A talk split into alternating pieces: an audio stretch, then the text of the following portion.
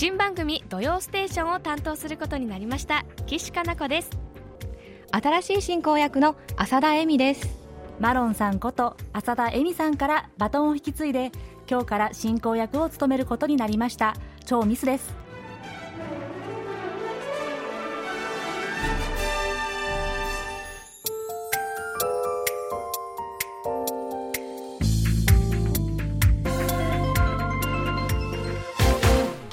ーション500回スペシャル。リスナーのリクエスト曲とともに気になるとっておきの韓国を紹介するソウル発情報番組金曜ステーション。進行役のナビことチョーミスです。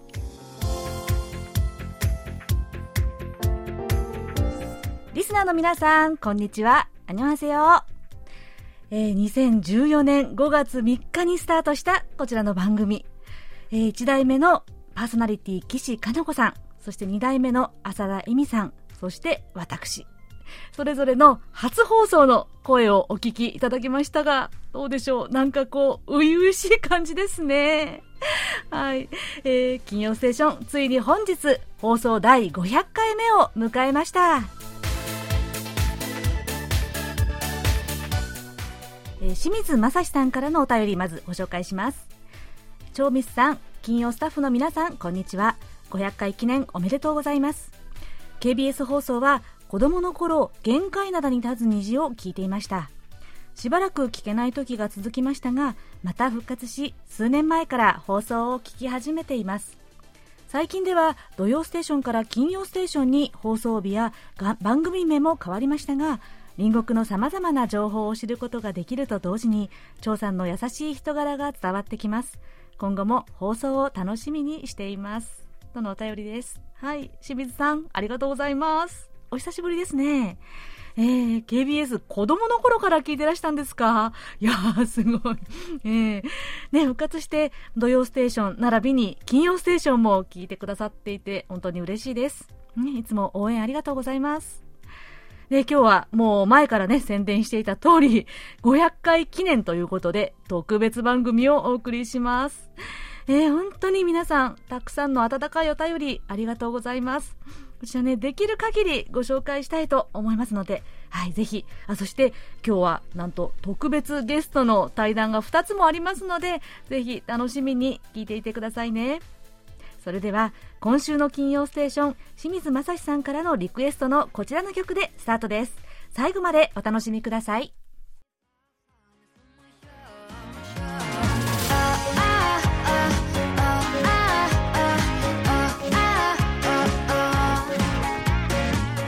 お送りした曲はこの番組のおすすめスポットのコーナーのテーマ曲だったポルパルガンサチュンギ赤星春季の予変トラベルでした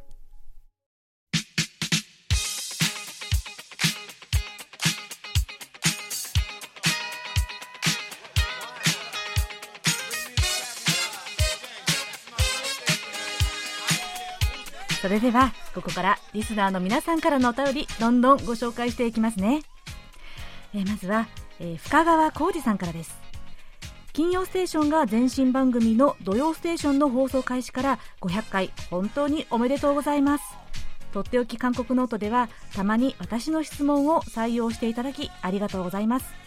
私の質問の中で韓国のオート三輪については本当に勉強になりました。とのことです。はい。そして、えー、及川和明さんから。私はこの番組をまだ番組タイトルが土曜ステーションでスタートした初回から聞いています。MC が岸さん、浅田さん、超ミスさんと変わっていきましたがその度に新しい MC の人間的な魅力に惹かれて番組を拝聴してます。この番組は我が家では特別な番組で家内と一緒に聞いてるんですよ。とのことです。はいそして、えー、山口俊之さんからです。放送500回を迎えたということで初回から欠かさず拝聴していた自分からしますと非常に感慨深く感じます。やはりリスナーの方々からの支持が大きいゆえここまで長く愛される番組になったんでしょうね。印象に残っている出来事として放送100回目の際に番組に電話で出演させていただいたことが一番の思い出として挙げられます。とのことです。はい。えー、深川さん、及川さん、そして山口さん、ね、ほぼ初回から聞いてくださっている常連リスナーの皆さん。本当にねありがとうございます。いつもいつもねご感想応援本当に励みになっています。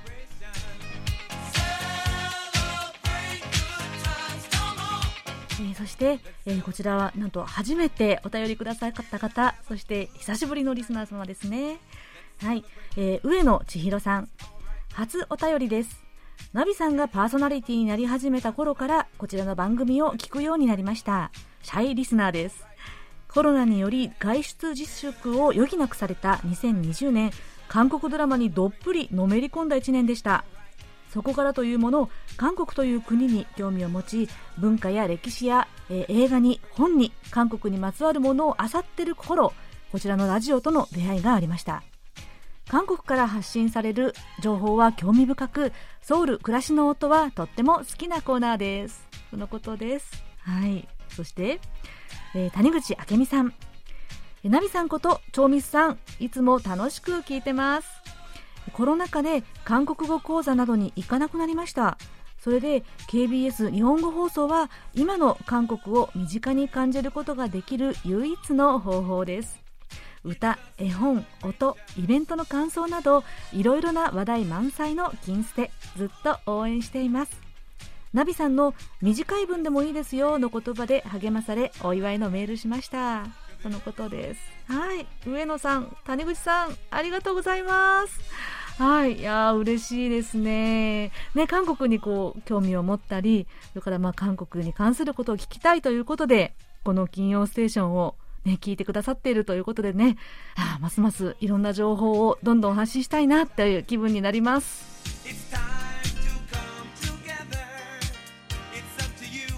続けていきますね、えー京都府の関正則さん。土曜ステーションを含め番組開始時から聞いています。一番好きな週末の番組です。日本の AM ラジオのような番組構成で初めての方でもとても聞きやすいです韓国に関心がある同僚に紹介してあげたいです。とのことです。はい。そして埼玉県の杉原君江さん。500回を迎えられおめでとうございます。ビールで乾杯。金曜日が待ち遠しくてナビさんの声を聞きたくていつも癒されています。エ声笑い声のエ声はちゃんと伝わってますよ。これからも末永く番組を続けてください。よろしくお願いします。応援してます。とのことです。はい、えーそして、えー岩手県の伊藤浩一郎さん。えー毎週金曜日を楽しみに聞いていますが最終金曜日が特別番組なのでちょっと寂しい気分です。私は欠かさず毎回聞いていました。現状に満足せずさらなる楽しい番組になることを期待し応援します。ということです。はい。関さん杉原さんそして伊藤さんありがとうございます。ねえ本当にいつもいつも応援してくださってそしておはがきをねくださる皆さんですね。はい。いや本当にねこう初めての方でも聞きやすい。ああ本当に嬉しいですね。そういう番組をね作っていけるように本当にもう現状に満足せず。ねさらにどんどん楽しい番組になるように頑張りますね。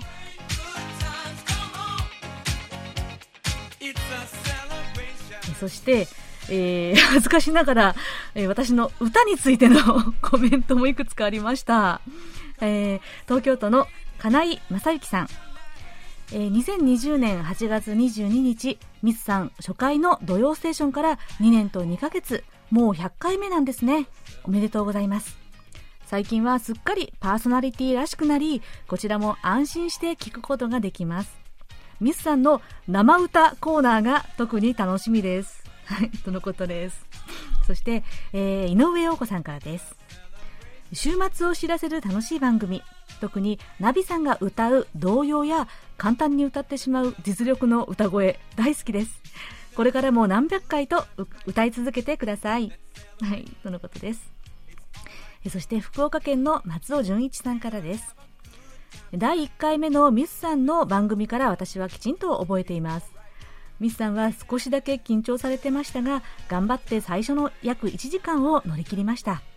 今までもずっとよく頑張りましたね。これからも楽しく癒しの番組を期待しています。私は個人的にはミスさんの歌がとても上手でいらっしゃるからもっとミスさんの歌を聴きたいです。とのことです。はい。えー、金井さん、井上さん、そして松尾さん、ありがとうございます。ねえ 歌ですか。はい。いや、なんかとても意外で、こんなに褒めていただけるなんてね、あの、思わなかったんですけれども、調子に乗ってね、ちょっと童謡コーナー増やしちゃおうかな、なんて思います。そして、えーユニークな形でメッセージをくださった方々もいらっしゃいます。えー大阪府の谷口正さんからです。はいどうも。大阪府の谷口正です。金捨て500回おめでとうございます。もう私にとって金捨てを聞かなかったら週末じゃない。そんな感じです。これからも週末のね憩いのひとときをお届けください。ほんじゃあねえーそして、ラジオネーム、ポンタイビスさんからは、えーいつものように川柳を送っていただきました。금스테를좋아해、좋아한다고、좋아한다니까。金捨てが好きだ、好きだって、好きなんだってば。 という川柳です。はい。えー谷口さん、ポンタルビスさん、本当にね、いつもいつも楽しく笑わせてくださる、えーメッセージ、本当にありがとうございます。谷口さん、お声聞けてとても嬉しいです。そして、えーラジオネーム、お便りモンスター、おたもんこと、松本拓也さんからなんですが、えー実は、お誕生日を迎えられたんですね。はい、コメントの部分です。えー私、松本は、とうとう7日、還暦を迎えてしまいました。長生きをしたいとかしようとは全く思わないのですが、今の仕事はまだまだ続けたいと、楽しくて仕方がないと思っています。ただ、来年度以降の進路について、今、あれこれ悩んでるところです。とのことです。はい。えー、1週間過ぎてしまいましたが、松本さん、お誕生日おめでとうございます。これからも本当に楽しくワクワクすることいっぱいな、ね、えーこれからになることをお祈りします。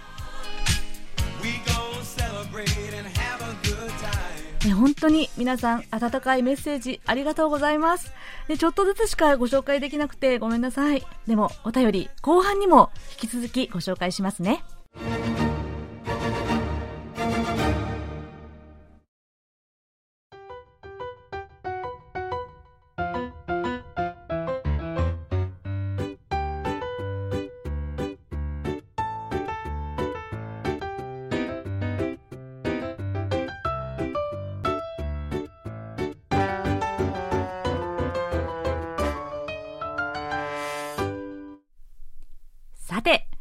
え今日は特別ゲストを招いております。早速、一人目のゲストをご紹介したいと思います。えー、おそらくもうご存知の方も結構多いんじゃないかなと思うんですけどね。えー TBS のサンデーモーニングのコメンテーターとしても活躍中でいらっしゃいます。えーフォトジャーナリストの安田夏樹さんにお越しいただきました。よろしくお願いしまはいす。ようこそ。はい、お邪魔しております。ありがとうございます。はい、えー、安田夏樹さん改めてご紹介、しますねはい、えー、フォトジャーナリストでいらっしゃって、えー主に東南アジア中東アフリカ日本国内などなどさまざまな、えー取材をされて、えーいろんなメディアで発信されていますねはい、で現在 NPO 法人ダイアログフォーピープルの副代表でいらっしゃって、はい、はい。で、まあ、さっき申し上げたサンデーモーニングとか、他にもね、TBS ラジオとか、はい、はい。時々お世話になってますね。はいはい。いや、もう大活躍中でいらっしゃいます。いや、こちらの局には初めて今日お邪魔したのでワクワクしております。光栄です。まあ、そもそも今回久しぶりの訪韓、韓国訪問ということなんですけれども、はい。えー今回来られた目的というか、はい。どんな目的でいらっしゃったんですか？そうですね、うん。あの久しぶりに韓国を取材したいということももちろんあったんですけれども、うん。あの私のこう自身の家族のルーツを巡る旅で実は今回大きな目的でこちらに来ているんですよね。あの私的な話になってしまいますけれども、うん。私が中学2年生の時に私の父が亡くなったんですが、うん。その後戸籍を見る機会があって初めてあ父は在日コリアンだったんだっていうことを、まあ、父の死後になって初めて知るんですよね。でじゃあ父の家族ってどんな人たちでで父のこう家族のもともとの故郷ってどういうところなんだろうかっていうことをもう古い書類をそれこそいろんなところからこうかき集めていった時にあ祖母はここでどうやら生まれたらしい。祖父の家族はどうやらこの辺りにいたらしいということが徐々に分かってきまして。でそのじゃあ故郷を巡ってみようというのが今回の大きな目的の一つですね。ってことはそこに至るまで、まあ、韓国にいらっしゃるまでの間に日本でもいろんなところを、まあ、訪ねたりいろんな人に会ったりとやってこう調べてこられたと思うんですよね。はい。はい、何かそういう過程ですごく印象に残っていることとかってありますか？そうですね。もともとこのルーツの,、あの探っていくこう旅の原点として、うん。じゃあどうして父は自分の家族のことを語らなかったんだろう。どうして自分の出自のことを、まあ、娘だったり私たちだったりですとか、一番、まあ、身近であるはずのこうあの人々に語らなかったのかなっていうことが、うん。あの出発点ではあるんですよね。うんで父親が生まれたのが日本の京都の、まあ、伏見区というところだということが書類で分かっているんですけれどはい。でそこにはあの朝鮮学校があのもともとあって、はいはい。でその朝鮮学校で、まあ、朝鮮半島にこうルーツを持つ子どもたちが学んでいるその学校があったわけなんですけれども、はい。2009年の12月から3度にわたって在徳会って呼ばれる、まあ、あの非常にこう差別だったりこう排外主義的なこう主張を繰り返しているような集団が、うん。その学校を襲撃して、うん。で日本から出ていけだったりですとかもう子どもたちや学校関係者がうん生きるに値しないかのような言葉をこう投げつけていくという、まあ、私はヘイトクライムと言っていいと思うんですけれどもそうした事件がこう起こるんですね。うん。でその当時のこう動画っていうのは今でもインターネット上に残っていて、もう差別がエンターテインメントのように消費され続けているっていうこう現状があるんですけれど、やっぱりその当時の襲撃の映像を見た時に、うん。あもしかすると父はあこういうものをこう見せたくなくて、うん。こういうことをこう自分の子供たちにこう経験させたくなくて、で自分は日本人だ。自分はあの出自を隠し通すんだということをこう、まあ、心に密かにこう決めていたんではないかなということをそういう思いをこう強めていったんですよね。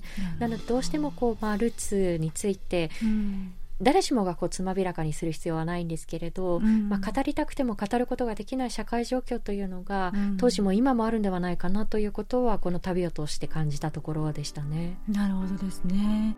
まあ私としてもね、まああのここでも言っていますように、うん。私は在日コリアンでで朝鮮学校出身だったりもするので、本当に人事とは思えず、でまたまあ同時にそんなにみんながみんなね歴史のことを深く知ってるわけでもないっていうのもありますよね。特に自分の両親だったりとか、うん自分の家族についてルーツについてっていうのは意外と知らなかったりとかもあると思います。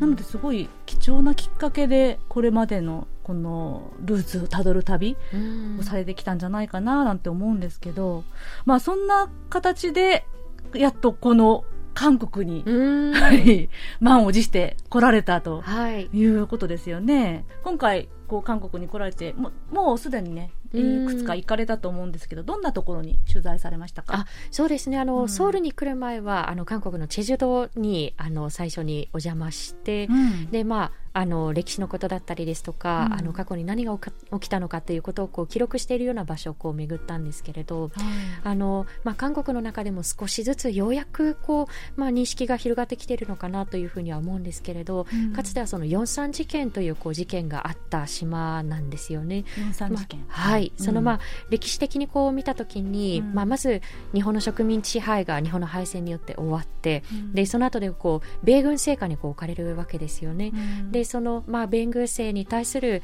その抑圧にこう抗おうとして、うん。でさらにはこう南北が分断してしまうんではないかということに、まあ、危機感を持った人たちが、うん。まあ、それに抗うようなこう行動をしたりですとか、まあ、時にはその、まあ、武装蜂起という形で蜂起をした。でそれに対して対話によってこう解決しようではなくて、米軍政や、まあ、その後続くそのまあ韓国政府が、まあ、容赦なくこう武力で鎮圧を図ってしまって、多くの島民の人たちがこう犠牲になってしまったというこうう事件があったわけですよね。はい。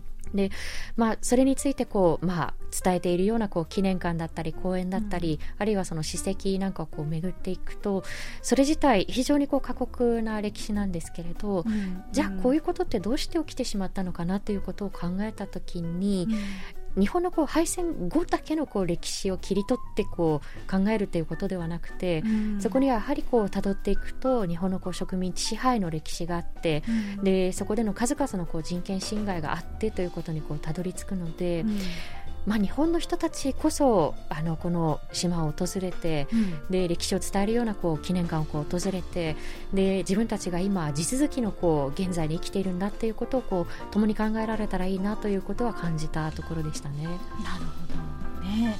チェジュ島本当に結構日本の方もねこうコロナが終わって解禁になったら旅行に行きたい場所、うん。ナンバーワンの韓国の中でね、チェジュ島はあのオルレコースで本当にこう、ハイキングのようなことをしたり、うんうん。こうウォーキングをしたりする方々の姿が目立つんですけれど、うん。実はそのコースの中に、うん。あれ？ってこれ日本軍が使っていた飛行機の格納庫だっていうものがあったりして、観光目的で来た人が、まあ、その過程の中でこう歴史を知っていくというこう間口もありえるのかなということは島を巡っていて思ったところですね。なるほどですね。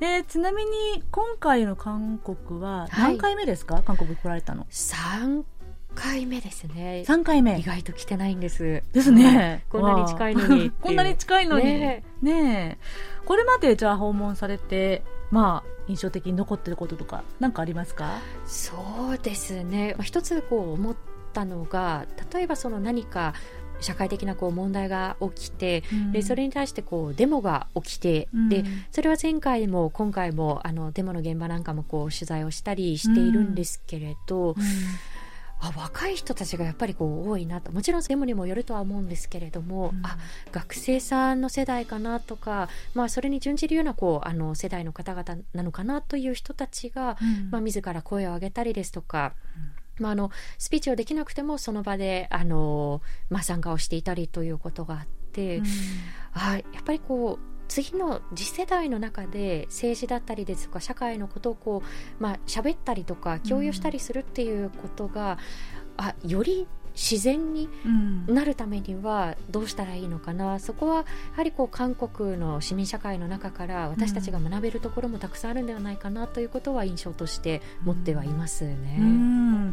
なんかあのやっぱりこう私自身もこう漏れなくあの韓国ドラマにハマったりはしているんですけれ おどーそうですか。そうなんですそうなんです。でもやっぱりもちろんそのあドラマ楽しかったねでこう終わる方もいればそれはそれですごくあの楽しみとしてねあり得る、あの一つの形だと思うんですけれど、例えば「愛の不時着」なんかを見て、えじゃあどうしてここに軍事境界線があるんだろう？っていうことをこうもう自主的にこう勉強会を始めた友人たちなんかもいて、うん、そうなんですよよ。でそうするとあれ、うん。でもさこれちゃんと調べていくと日本のやっぱりこう植民地支支配のこう歴史に行き着くよねっていうことで、なんかそこから論文書き始めちゃった友人もいて。本当ですか？すすごい本当になそうなんですよ。でなんか気がついたらもう本格的に研究を始めているっていう方もいるので、文化きっかけパワーすごいですね。そうなんですよ、うん。だからやっぱり文化きっかけパワーでもう、こっちにも来たくて来たくて仕方がない2年半を過ごした方々もたくさんいると思うので、まああのね、ドラマのロケ地を巡りたいでもいいですし美味しいものを食べたいでもいいですし、うん。ね、そこから見出したこう社会問題についてもっと知りたいということでもいいですしもういろんなこう間口でうん。どんどんこう物理的にまたあの交流が始まっていってほしいなっていうところは私自身も感じたところでしたね。そうですね、うん。私も本当にそれを今こう心からうん。望んでいるところなんですよね。はい。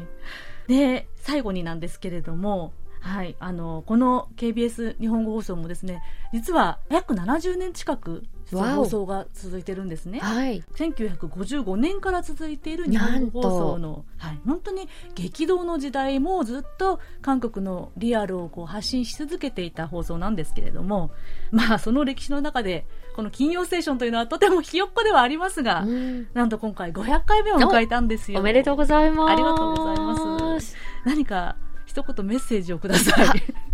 突然ですが。いえいえいえ。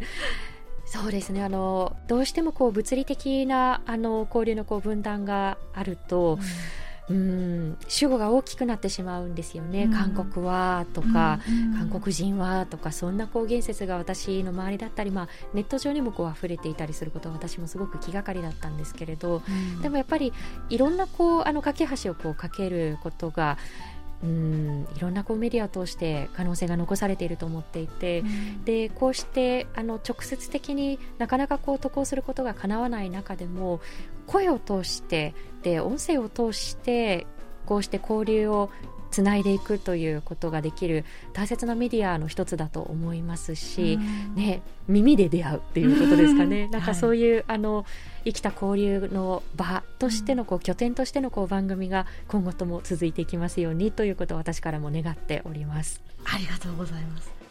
えー、では今日は安田夏樹さんお越しいただきましたが本当に最後の最後にはい夏樹さんからリクエスト曲何かあればはい そうですね。はい。はい、先ほどあの愛の不時着の話もしましたけれども、私ドハマりして3回見まして。おーでその中でも私がもうこの音楽聴いただけでもう泣きそう涙が溢れそうもうドハマりした曲がはい「フラワー」という曲で、はい。ぜひ皆さんにもちょっとキュンと切ない気持ちになりながら改めて聴いてもらえたらなというふうに思います。えー今日は特別ゲストとしてお越しくださった安田夏樹さんありがとうございましたありがとうございました。はい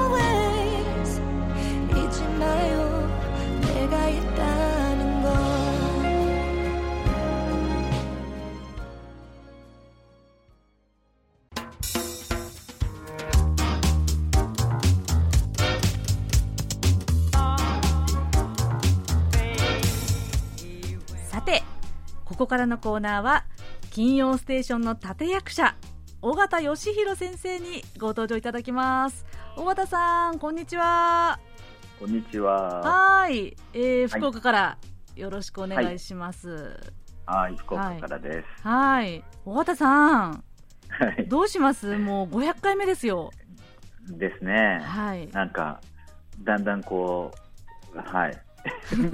何ですすごさを実感できなくなってきました。ああそんなそんな。だってなんせ第1回目から唯一ご出演されている方じゃないですか。もう尾形さんあってはのならではの「土曜ステーション」からの「金曜ステーション」ですから。はい。そんなことはないですけどね。はい。まあそう言いつつもえ今日ははい。2人でトークじゃなくてもう1人はい。ここにお招きして、はい。はい。ちょっと特別、えー座談会をしたいと思っているんですが、はい。はい。早速、こちらにゲストをお招きしたいと思います。えーリスナーの皆さんにも、もうおなじみのこの方ですね。えー韓国に留学中の現役大学生で、KBS ワールドラジオのお便り係の室田凪さんです。こんにちは。こんにち。は。室田さん、いらっしゃいませ。お邪魔します。はい。金曜ステーションは初めてですよね。はい、初めてです。はい。室田凪さん、簡単にご紹介すると、えー現在 KBS ワールドラジオのお便り係として、えー働いて、えーくださっています。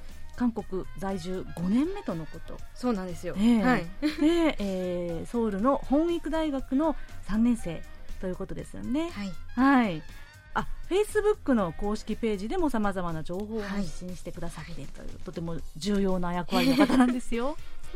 で、え KBS は尾形さんからの紹介っていうことですよね、尾形さん。はい、そうです。ねはい。コロナ禍に、えー、室田さん、あの、韓国の本劇大学の方に入学をしていてえ、うん。えーで、当時やっぱりみんな不安な中で、しかも留学生っていうことで、あの大変なんだろうなと思ってですね学校の方に日本からの留学生のリストをもらって私がメールをこう送ったんですね、うん。えー何かあれば連絡するようにって言って、うんえーそしたらあの、まあ、あまり返事のない中で 水田さんは、えー丁寧に返事をくれてですね、うん。えーで1学期後かな、はい。に私の授業も取って、えーくれてですね、えーでまあ、ほとんどオンラインでしか会ってないんですけれども、えーそういった形で縁ができて、うん。えー KBS の方にあしっかりしてる、えー子がいるんでっていうことでうん。紹介させてもらいました、なるほど。先生だったわけですね。はい、そうです。はええどうですか？KBS でお仕事をされてもう1年ぐらいになりますよい。ね。はい。うん1年と3ヶ月くらいになるんですけど、うん。あの、毎日楽しくて、あの、もともと、韓国に来たら韓国語と日本語を使いながら何か仕事ができたらいいなと思ってたのとうんもともとやっぱりちょっとメディア系の仕事に興味があったのでおいつもやりがいを感じながら楽しく働かせていただいておりますなるほど で今日は、えーまあ、せっかくね尾形さんも韓国と日本の大学で教えてこられ、そして室田さんも、えー日本の若者として韓国に、えー留学しながらこの今日韓の大学生若者たちが何を考えどんなことを感じて生きているのかというのをですね ラフな東北で、はい。はい、聞いてみたいなと思うのですが、はい、どうでしょうね韓国の大学生若者なんかこうこう接していて特徴といいますか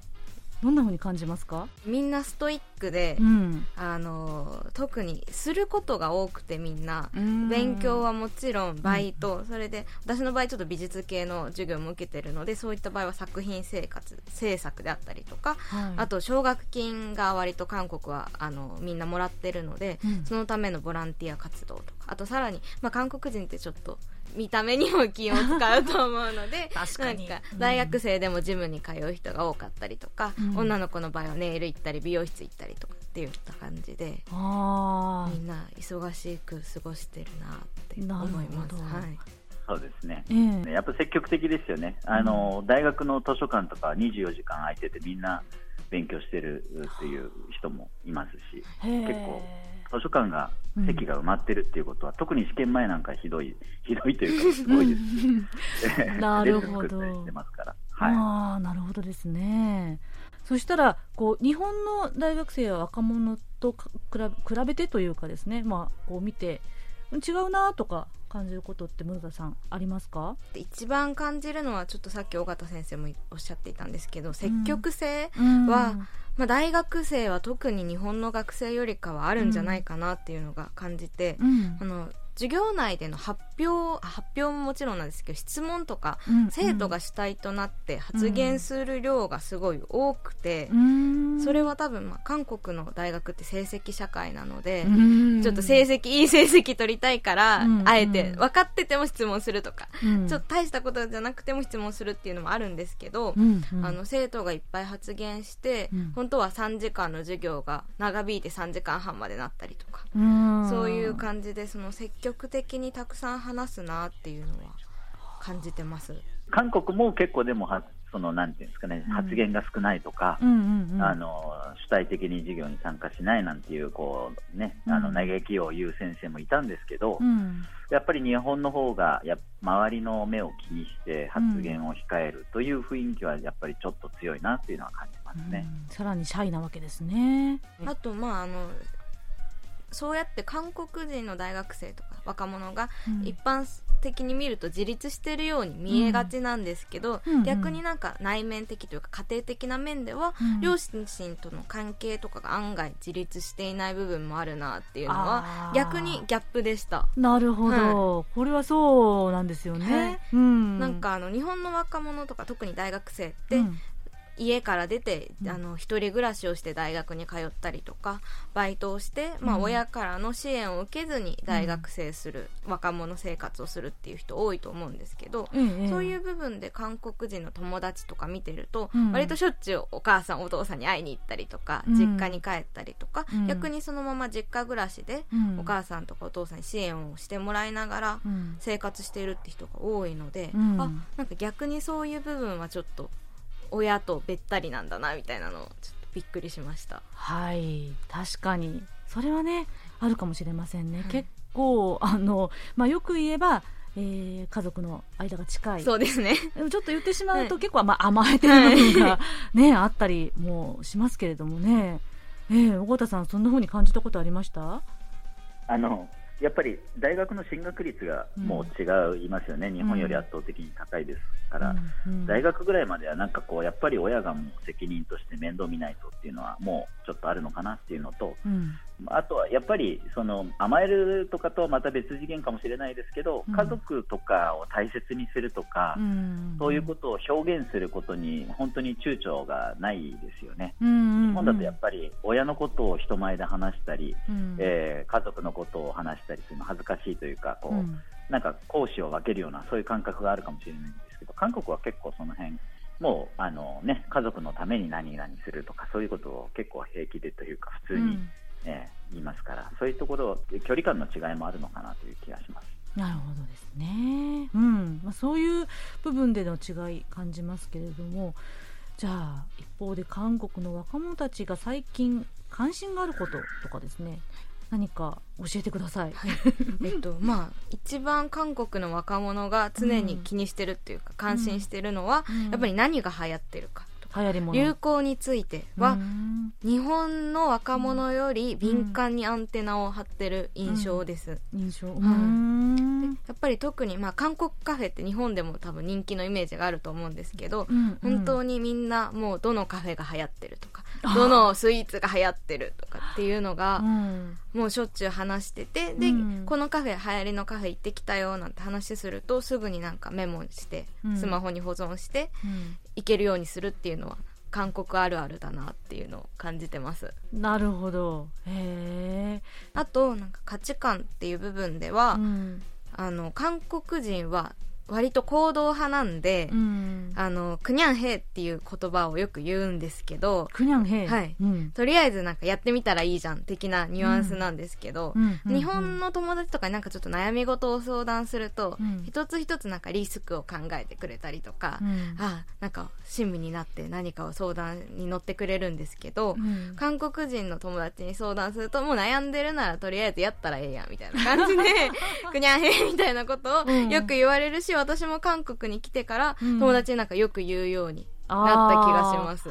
でどんなことでね悩み今向き合ってる悩みとかっていうのはどういうのが多そうですかね？まあくにゃんへいと言うは 言うは言うものの、はい、なんか、うん。言うは言うものの割と重い内容だったりとか軽い内容だったりとか様々なんですけど、はい。やっぱり今その韓国人の大学生が抱えてる悩みで大きいのは、うん。就職未来のことはすごい考えてるなっていうのが感じて、うん。で特になんか韓国人って多分日本人より留学をすることが多かったりとか、うんちょっと活動的な部分があるので、うん。例えばじゃあ重い内容だったらなんか私留学に1ヶ月くらい行こうと思ってるんだけどどう思うかなみたいな。話題でも、うん。くにゃんへいみたいな一旦行ったらいいやみたいな感じで 言ってることが多いですね。うーんなるほどですね、でまあ今後のこととかいうのをいろいろ悩むと思うんですけど、はい。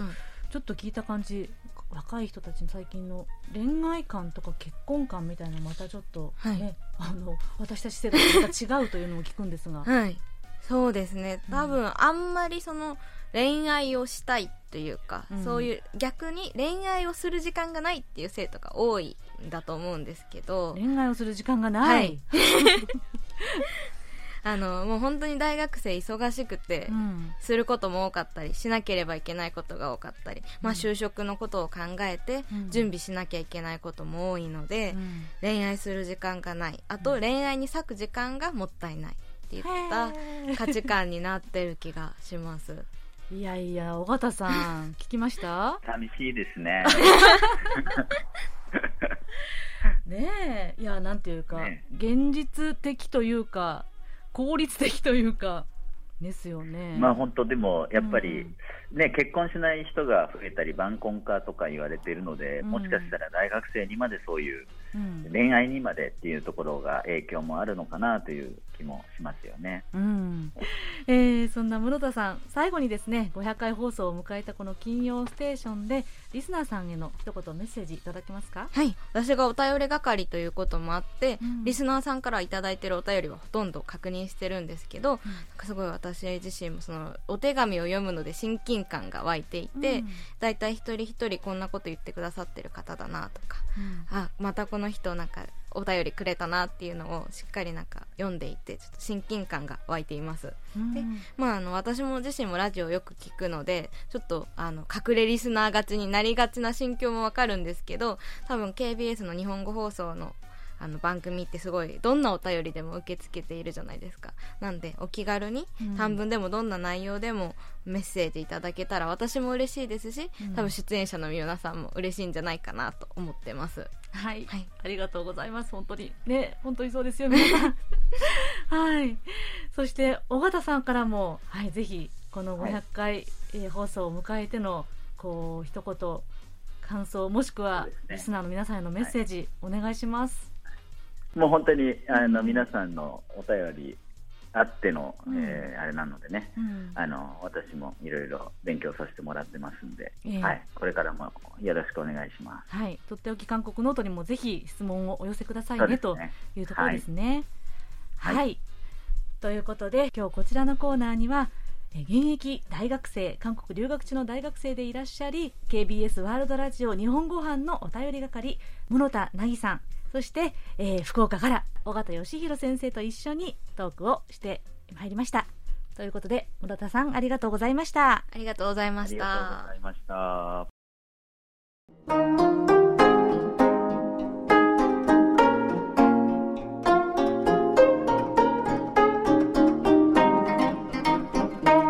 では後半のお便りをご紹介しますね、えー東京都の広岡敦さんえー通算500回おめでとうございます。伝統の限界灘に立つ虹に続く番組としてこれからも頑張ってくださいね。マロンさんがナビちゃんにバトンを渡すときにきっと新しいヒロインになることでしょうと言っていたことが実現していますね。これからもお便りという形で全力でサポートさせていただきますね。そしてラジオネームどんぐりころころさんから、えーマロンさんから受け取ったバトンを上手に受け止めニックネームのナビさんのごとく毎週リスナーの心の花を咲かせている楽しい放送にしていただいていると思います。周りの人たちを明るく和やかな雰囲気にさせてくれるナビさん。太陽のような存在で頼もしいです。この先もリスナーに花を咲かせてやってくださいませ。そしてえー西東京市の中川博さん。とりわけナビさんご担当の100回はコロナ禍にあってそれまでにも増してご苦労が多かったと思います。当たり前の日常が戻ってこれからも楽しい放送が続くことを切にお祈りいたします。これまでつないできたバトンをこれからも守って次の目標として目指せ1000回応援しています。とのことです。はい、広岡さん、どんぐりころころさん、そして中川さん、ありがとうございます。本当にね、この土曜ステーション並びに金曜ステーションが500回を迎えることができたのも、この歴代パーソナリティの岸さん、えーマロンさんこと浅田さん、そして PD の小原さん、そして何よりも我らが PD チーフ、えーひまわりさんのおかげだと思ってます。で皆さんがおっしゃった通りまさに私がバトンを受け取って、えーこう走っているような感じですね本当に末永く皆さんに楽しくて癒しのひとときをお送りする番組をね作っていきたいと思ってます。えー今回メッセージは全部ご紹介できなくて本当に申し訳ありませんでしたがお便りを送ってくださった神奈川県の加藤幸子さん山口県の野村進さん埼玉県の大野隆さん後藤信弘さんペンネーム青春腐敗さん千葉県のジェレミー如月さん三重県の森本春樹さん大阪府の北村美智子さん。そしてスティーブン・シルバーさん、えこちらなんと金日でも紹介されましたがハワイ在住で聞いてくださってるリスナーさんなんですね。はい。本当にありがとうございました。ね本当に皆さんのお便りでなんだかたっぷり充電した気分です。ねこれからもどうぞ応援してくださいね。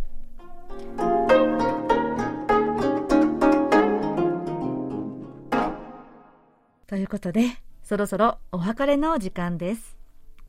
クロージングは、今回初めてお便りを送ってくださった上野千尋さんからのリクエストです。